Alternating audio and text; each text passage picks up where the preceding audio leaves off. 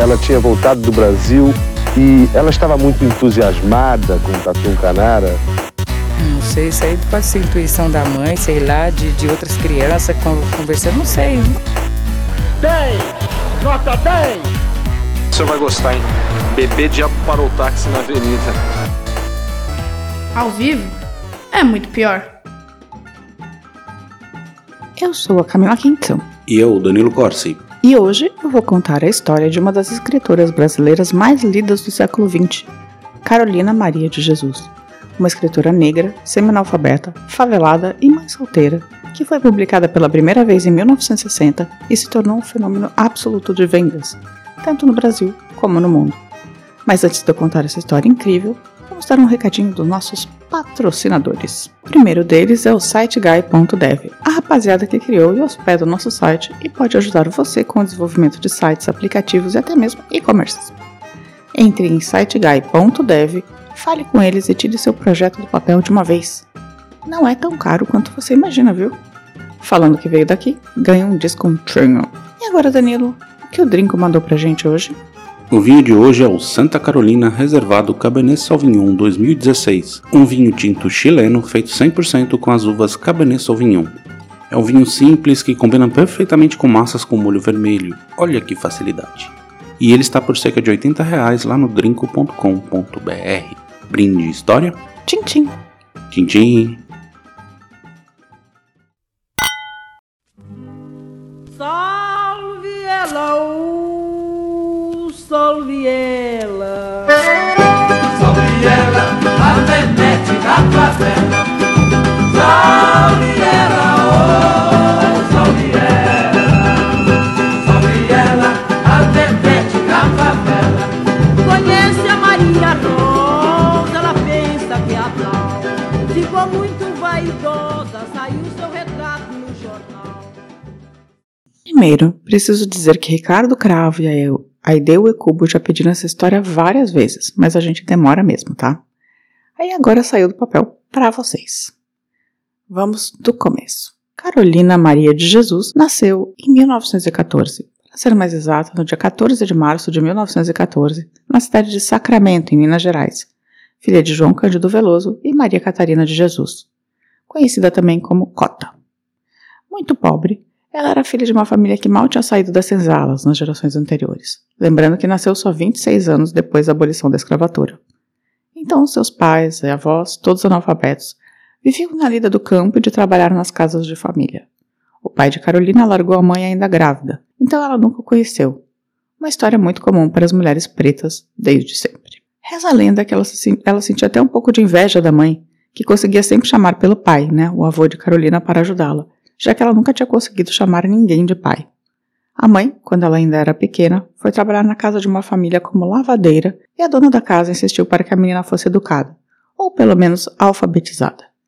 Com a ajuda dessa patroa da mãe, ela foi para a escola por dois anos, dos sete aos nove, no colégio Allan Kardec, o primeiro colégio espírita do Brasil. Hum, Um o quê, Danilo? colégio espírita. Ah tá, só tô, é um dado só que Não, esse foi o primeiro colégio. Hum, Hum. Mas quando a mãe deixou de trabalhar para essa patroa, Dona Maria Leite, voltou para a roça, Carolina teve de sair da escola. Isso significa que ela estudou apenas um ano e meio, aprendendo só a ler e escrever mal e mal mesmo. Mas a questão é que ela amava ler, então não podia esperar para ver um livro pela frente. O que não existia na casa da mãe dela. Então ela sempre pegava dos vizinhos, etc. E a vida não era nada fácil. Ainda criança ou adolescente, Carolina foi presa duas vezes, uma delas junto com a mãe dela. Nessa vez, elas foram acusadas de terem roubado um padre. Depois a confusão foi desfeita e as duas foram soltas. roubar padre é justiça histórica. Você acha que tudo bem roubar padre, Tudo então, por bem, aí? Tá liberado. Então, se os nossos ouvintes quiserem sair por aí batendo Pode- carteira não, de padre, Pode, pode. À vontade. à vontade, mesmo do padre Fábio de Mello Também. Principalmente, esse daí deve estar bem recheado. e do padre Marcelo Rossi. Também. Mas o padre Marcelo Rossi tá bombadão agora. É, bom, pode tomar um pau, né? Mas aí. Bem. Cada um com cada coisa, né? A segunda vez que Carolina foi presa foi bem no Brasil, assim. Ela foi acusada de bruxaria, pois achavam que ela estava lendo o livro de São Cipriano. Mas na verdade ela estava com o dicionário na mão. Qual o problema de São Cipriano? Não, o Era livro do- de São demônio? Não, o livro de São Cipriano é um livro do demônio. Olha, Mas a, sabia ques- não. a questão é a pessoa ser, ser acusada de bruxaria porque tá com o livro e é o dicionário, né? É, É, tipo bom. aquela história brasileira dos caras, tipo, Sempre. É, tipo, aprendendo o livro do cubismo porque acha que é de Cuba, sabe? Esse tipo de coisa. É, prenderam na ditadura, o pessoal era preso porque tinha o vermelho e o negro. Do estendão. Uhum. É isso, tipo isso. Ela tava com o dicionário. Enfim, a vida em Sacramento não foi fácil, então ela e a mãe começaram a mudar de cidade junto com oportunidades de trabalho que surgiam. E foram para o interior de São Paulo, interior de Minas, rodaram um tantinho. Até que quando Carolina tem 23 anos, sua mãe morre. Em um dos lugares que eu li, elas estavam em Franca nessa época. Então ela fica sozinha e decide ir para São Paulo tentar a vida de vez. Franca é longe. De São Paulo? Bem longe. Nunca fui. Bem longe. Eu sei que tem sapato lá, né? Sim. A rainha era de lá. Que rainha? Sapatos deles, rainha. Ah! eu fiquei pensando que rainha, Brasil teve rainha, esse tipo de coisa. Enfim. Em São Paulo, ela arranja os mais diferentes empregos. Entre eles de empregada, babá, auxiliar de cozinheira. Aliás, ela dizia que cozinhava bem mal, então não deu muito certo como auxiliar de cozinha. Na verdade, Carolina era sempre muito relapsa em seus empregos. Ela ficava o tempo todo escrevendo e era demitida com frequência. E aqui vale falar que todo mundo acha que ela era uma coitada, que foi descoberta na favela por conta de seus diários, que não tinham muito tempo de vida e foram descobertos no maior dos acasos, pois ela não tinha dimensão do que estava fazendo. Não é verdade. Ela tinha ideia de que estava fazendo literatura e vou falar mais sobre isso lá pra frente. Durante esse período, entre os 20 e os 30 e poucos anos, ela trabalha bastante, passa uma boa parte do tempo de São Paulo e outra no Rio. Então, ela volta para São Paulo definitivamente em 1942, com 28 anos, e não sai mais de lá. É, não vai morar em outros estados até a sua morte em 1977. Mas voltando. Ela era relapsa com seus empregos, mas teve um que ela durou um pouco mais de tempo. Esse foi na casa do Dr. Zerbini, um dos pioneiros da cirurgia do coração no Brasil, um médico super famoso. Esse médico deixava Carolina ter acesso à biblioteca nas folgas dela, coisa que ela amava mais do que tudo na vida. Então ela fez de tudo para poder ficar mais tempo naquela casa. Contudo, também não foi por muito tempo. E vou te dizer que em todo esse período, como em toda a sua vida, ela tem momentos muito difíceis, de não ter casa, morar na rua, de passar fome. E isso acontece de novo quando ela tem 33 anos. Carolina engravida de um marinheiro e é demitida mais uma vez de seus empregos. Então ela se muda para a favela do Canindé. E, grávida e completamente ferrada, ela começa a construir seu barraco com tábuas doadas por uma igreja, pedaços de lata de papelão, o que tiver disponível. E é nesse barraco miserável, sem água, eletricidade, sem nada, que Carolina vai viver os próximos 11 anos, ter seus três filhos, todos de pais diferentes, a quem ela nega casamento por não querer ser dependente ou maltratada por homens, e que ela escreve grande parte de sua obra monumental. Sobre os filhos. Ela tem três: João José, o mais velho, que nasceu em 1949, José Carlos, do meio, que nasceu em 1950, e Veronice, sua única filha, que nasceu em 1953. Parece que ela teve, eu vi, né, que ela teve um outro filho antes de João José, que morreu ainda bebê, mas assim, isso aparece e não aparece na sua biografia. Durante esse tempo na favela do Canindé, Carolina trabalha como catadora e elas, as crianças, viviam na mais completa e absoluta miséria. Comiam pouco, às vezes uma vez por dia, não tinham sapatos, não tinham nem cama direito, dormiam numa esteira no chão. A vida no barraco feito de materiais recicláveis era como um forno no verão e chovia e alagava quando, né, quando dava as chuvas de verão também. Água só que eles pegavam em um balde e nada de luz na comunidade do Canindé. Aliás, vale explicar que essa favela ficava na beira do rio Tietê, onde hoje é a marginal. A favela foi desocupada para a construção né, da via rápida. E hoje essa área fica onde é o Pari. Você conhece o Pari, Danilo? Conheço. Nossa, como que você conhece Pari? É um bairro Fiz até o vestibular lá. Você fez o vestibular no Pari. Fiz. Fuvest. Ué, você não fez Fuvest na... O ano anterior eu fiz lá. Olha, curioso. Eu nunca, eu nunca tinha ouvido falar do Pari direito. E assim, vida que segue, ela como catadora. Mas Carolina tinha muitos problemas com seus vizinhos, que segundo ela invejavam, a invejavam por saber ler e escrever e por ter um rádio também. Também implicavam com os filhos de Carolina. E foi nessa parte da sua história que sua vida ia mudar. Em 1958, Aldália Dantas, um jornalista consolidado de grandes veículos, passou uma semana na favela para fazer uma matéria sobre um playground de outras benesses na comunidade. E um dia lá, ele ouviu Carolina ameaçando seu vizinho de colocá-lo e suas maldades no seu livro. Opa, livro? Aldalho ficou curioso e pediu para Carolina para ver o que ela escrevia.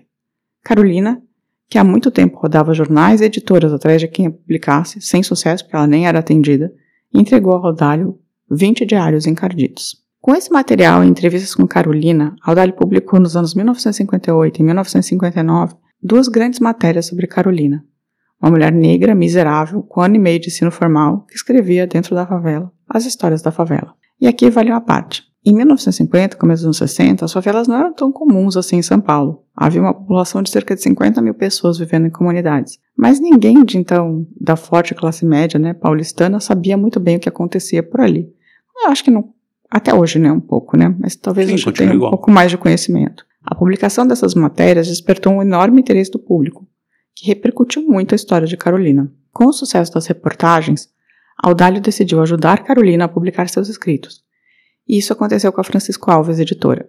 Existe, hein? Acho que existe a Francisco Alves ainda. Deve ser da, tipo, da Record, né? Que comprou tudo.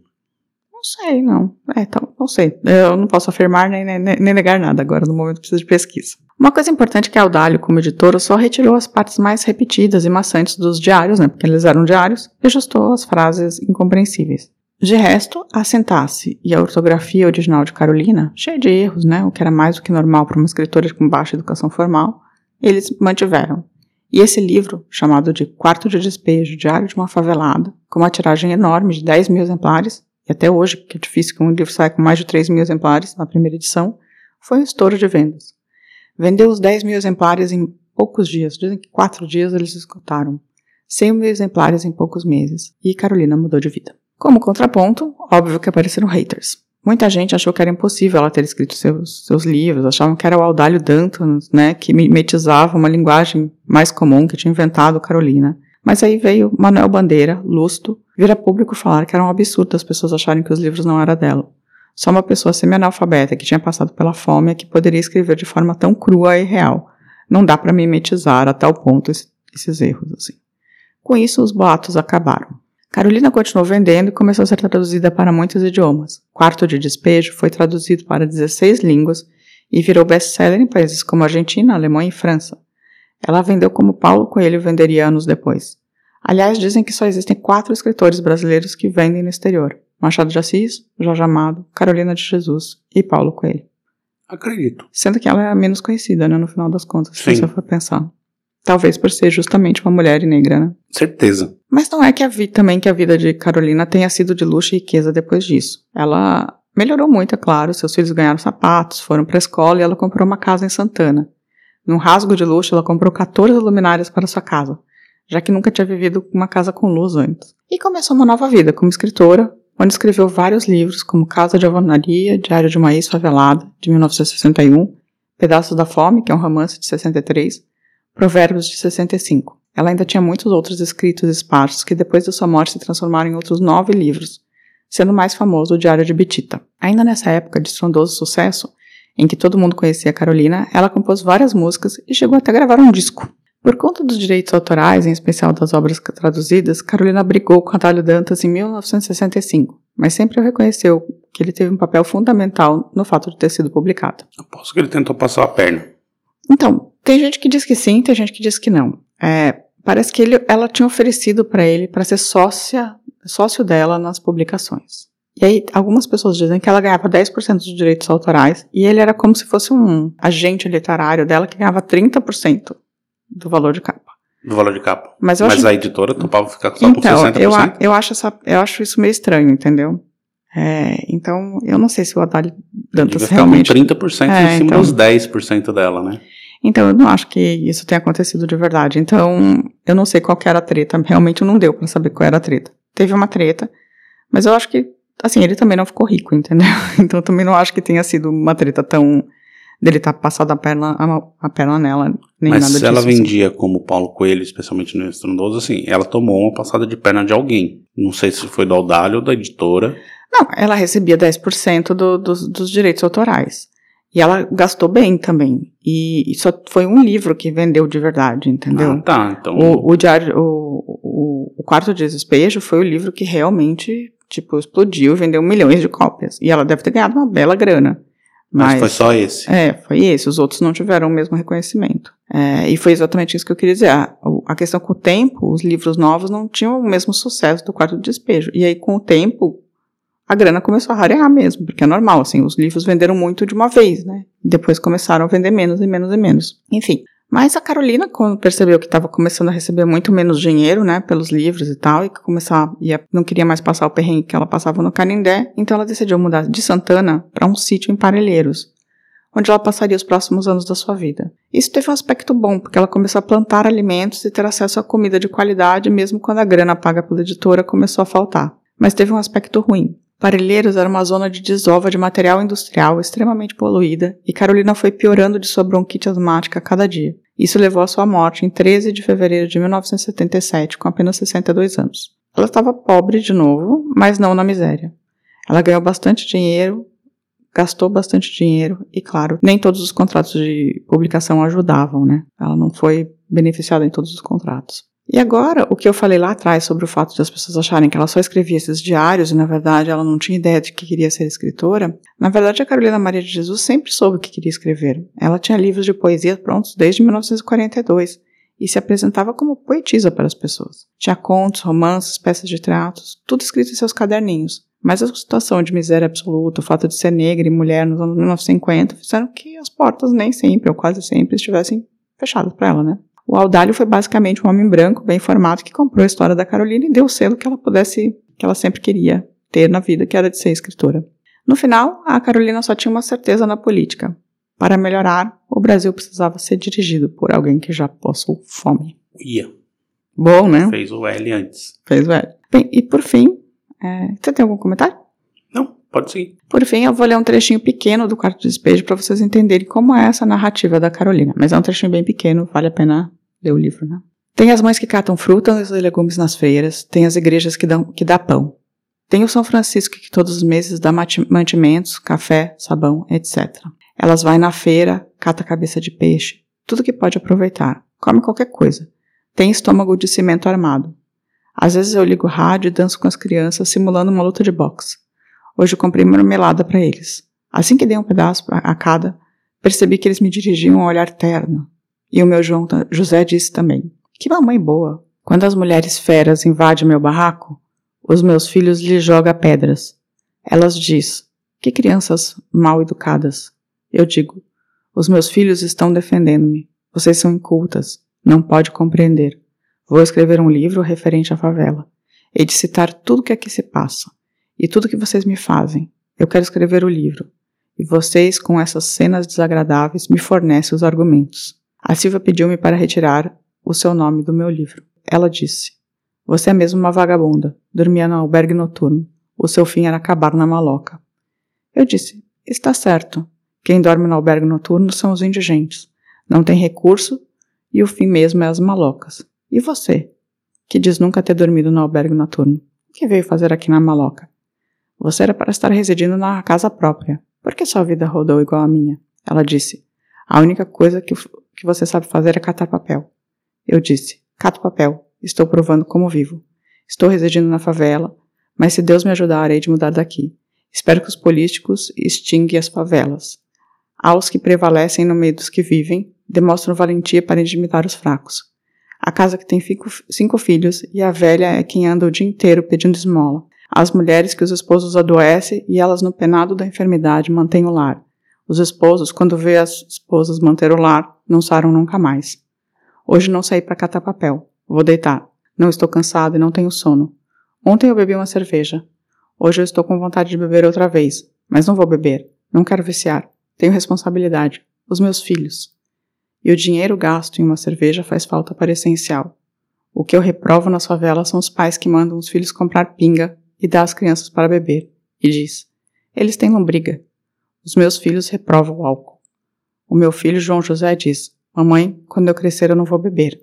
Homem que bebe não compra roupas, não tem rádio, não faz casa de tijolo. E aí, você já conhecia a Carolina de Jesus? Não? Muito por cima, sabia da história dela como escritora e tal, mas não sabia dos detalhes, não. Gostou da história? Muito interessante. Muito, gostou do, do trechinho lido? Sim, sim, sim. Bem bom. Ficou com vontade de ler o quarto de despejo? Talvez. Tá na lista. Tem muito livro pra ler, tá difícil. Então, tá. Você tem mais algum comentário? Não, segue o barco. Então vamos dar uma pausa e vamos pros recadinhos? Sim. Eu é que não sirvo pra ser mulher de pinguço. Eu é que não sirvo pra ser mulher de pinguço.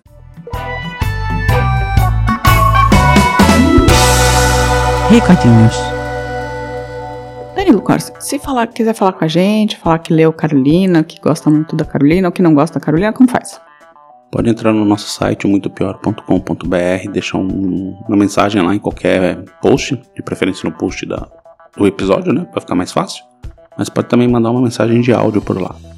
Pode procurar a gente nas redes sociais, que a gente tem Instagram, Facebook, Twitter, deixar recados por lá.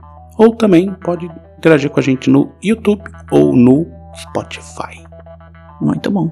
Então agora vamos para os recadinhos. O Davi mandou no Spotify, muito boa matéria.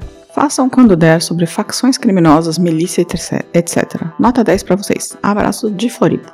É, a gente tem, depende, né? A gente tem do PCC, a gente tem da, da Escuderia Lecoq. É, a gente então. tem alguns episódios sobre facções e E milícias. milícias, é. Acho que falta ainda Esquadrão da Morte, né? Falta alguns Não, ainda, tem, mas. tem mais, tem Comando Vermelho, a gente É. não fez, enfim. Mas sim, dá uma procurada lá. A Rogéria Ferreira Thompson mandou: Eu nunca soube do caso. Nem lembro do Batata Show. Vocês são ótimos. Obrigado, obrigado. Agora ela conhece o caso do acidente e conhece Batata Show. Batata Show. A Isha Valente falou: Não conhecia você sempre fazendo meu leque de conhecimentos aumentar. Estamos aqui pra isso. Nossa, estamos mesmo. A Andréa Cubas mandou. Não sei se. No YouTube. Não sei se você já, já comentei antes, mas meu sobrenome do meio é claro. Olha só. Não sei nada sobre o ocorrido e nem se a família tinha um João Claro. Mas se ele era preto, comunista espírita, já considero pagas. Hum, boa. Uma pena a falta de informações, é uma história bem interessante. O curioso é que sumiram com os documentos, né? Então tem mais coisa por trás dessa história aí que a gente não sabe. Tem, e ela falou também que morreu com o Batata Show. Parece Batata que o Batata Show, teve uma, um recall. Procurem a versão estendida de uma hora de Maurício Matar cantando Batata Show. Você pode deixar no seu YouTube rolando por uma hora. É um tipo de meditação, né? Uhum. Entendi. A Mônica Silveira mandou um muito obrigada. O Anderson Leandro mandou no Fera da Penha. Parabéns pelo conteúdo. Procurei vocês no Prêmio Best e infelizmente não encontrei. Queria votar em vocês. Duas coisas. Primeiro que eu não lembrava que o IBEST ainda existia, mas beleza. E não assim, não faço a menor ideia de como faz pra entrar no prêmio também IBEST. não se tenho a gente ideia. teria que se inscrever, ou se alguém que seleciona. Então, sei lá, ano que vem a gente dá uma olhada. Se tiver que se puder se inscrever, a gente se inscreve. Gente, uma coisa que a gente precisa dizer é que a gente faz conteúdo, mas a gente é muito ruim em marketing, automarketing, marketing próprio, assim. A gente não fica fazendo divulgação, a gente só publica os nossos episódios, né, Danilo? Basicamente. Tipo, a gente nem interage muito. Só Por isso que a gente pensa, pede pra vocês divulgarem a gente. É, porque a gente é ruim. Se alguém quiser ser bom aí divulgar a gente, por favor. A Letícia Bros mandou hum, sobre o acidente, né? Nessa eu tô igual a Camila. Zero conhecimento nessa história. Nunca tinha ouvido falar. O Brasil é uma fábrica de absurdos. Tem muita história perdida do Brasil que a gente vai trazer ainda. Preparem-se. A Aisha também mandou que ela queria saber sobre o escândalo da Siemens, porque o marido dela trabalha na Siemens, como se fala em alemão. Siemens. Siemens. Ele até veio pra Alemanha. Mas qual deles? A Siemens é um Ah, não. de... Eu acho que o escândalo do metrô, né? Ah, que é sim, o mais tudo famoso. bem. Tá, porque tem vários. É, não sei, pra mim, o único escândalo que acontece mais, sei lá. E ela falou que a gente já deve estar de saco cheio dela porque ela fica pedindo coisas. Não, ah, não, não, a gente tá sempre de bom. boa. Eu gosto de gente que melhora a pauta. Você pede várias coisas legais também. Sim. Fica aí. Fica, vai ter bolo. A futura diva perguntou se eu já assistiu Linha Direta Justiça novo. Assisti os dois, achei ruim. Eu assisti só o segundo, eu não assisti o da Eloá, porque o Danilo já tinha assistido e ele me cortou. eu preciso assistir o da Eloá ainda. É, não gostei muito não, viu? Pra ser bem sincera, assim, achei... E achei o segundo caso particularmente estúpido também, porque é um caso que basicamente quando ele conta, ah, nossa, aconteceu, você fala, tá, não foi. É, em dois segundos você Em já sabia o que aconteceu, né? É, então- E foi rápido como resolveram o caso, É, enfim. então não, não teve muito mistério, mas assim, é, vamos ver, vamos ver daqui pra frente, assim. eu- É, na verdade, a escolha deve ter sido porque o cara fugiu, né? Então eles queriam colocar o cara na. pra ver se a galera É, pra entrega. buscar, pode ser, pode ser isso. Mais um serviço, né? Eu, eu tenho um problema com esse tipo de programa, às vezes eu fico pensando se, se é hora de ter esse tipo de, de programa de novo na TV brasileira, sabe? Depois de tanto sensacionalismo e tal. Apesar de eu gostar muito de True Crime, essa que é a questão, sabe? Eu tenho uma, uma coisa meio dúbia, uma relação dúbia com isso. É, eu acho que esse programa é velho, já foi. Foi o período dele lá atrás. Eu acho que, sei lá, não deveria ser ressuscitado dessa maneira, mas enfim. É. E, mas assim, eu gostava muito do Linha Direta, o antigo. Então, na sua época, ele foi uma- um, um programão, assim, foi bem interessante. Eu achei o programa meio covarde, principalmente o da Eloá. Os caras não tiveram coragem de apontar os erros certos. Da Sônia Abrão, por exemplo? A Sônia Abrão. Entendi. Ah, tá. Eu não vi esse. Tirando isso, eu queria também falar com o Amado, dar um hello, um Salve para Amado Mar, Jonas Rodrigues 96, Roncone 04, Letícia Bros, Edu Zaneski Baliotti, Tami 3, Alzenir 170, Tainá Bastos, Lorena Mendonça, Poesia, Fotografia e Pedal, Thiago Souza, Leandro Laut, Verinha Mil... Minha House, Pedro Luiz, Vitor Santos, Marcos Davi, Borges Luiz, Marcos Davi Borges de Jesus e, claro, o nosso trio Terra Nostra, Giancarlo, Panarello, Picchiani Sim. e o nosso trio, o nosso duo, De Monique, München. München, que é Stein e o Chuba. Chuba. O Chuba deixou um curtir lá no, no Twitter. E também a Gisele Silva Rumin falou que no nosso último episódio o episódio ficou excelente, como sempre. Obrigada. E aí ela mandou um PS. Em agradecimento, ela alterou o nome no, meu, no perfil dela, pois notou que o GP de antes gerava dúvidas. Ah, se ela era gerente de projeto? Gerente de projeto. É, pode ser. Ah, que bom, Gisele. Pensadora. Ah, eu tô em dúvida. Ah, ah é é GP, Gisele Pensadora, eu acho, se eu não me engano. Gisele é pensadora. Continue pensando, Gisele. Só o que eu quero dizer. Obrigada por, por interagir. E é isso, né? Mais algum recado? Não. Tenha uma ótima semana. Semana que vem estaremos de volta. Beijo. Tchau, tchau. Tchau. Ao vivo é muito Esse episódio é um oferecimento de trinco.com.br e siteguy.dev.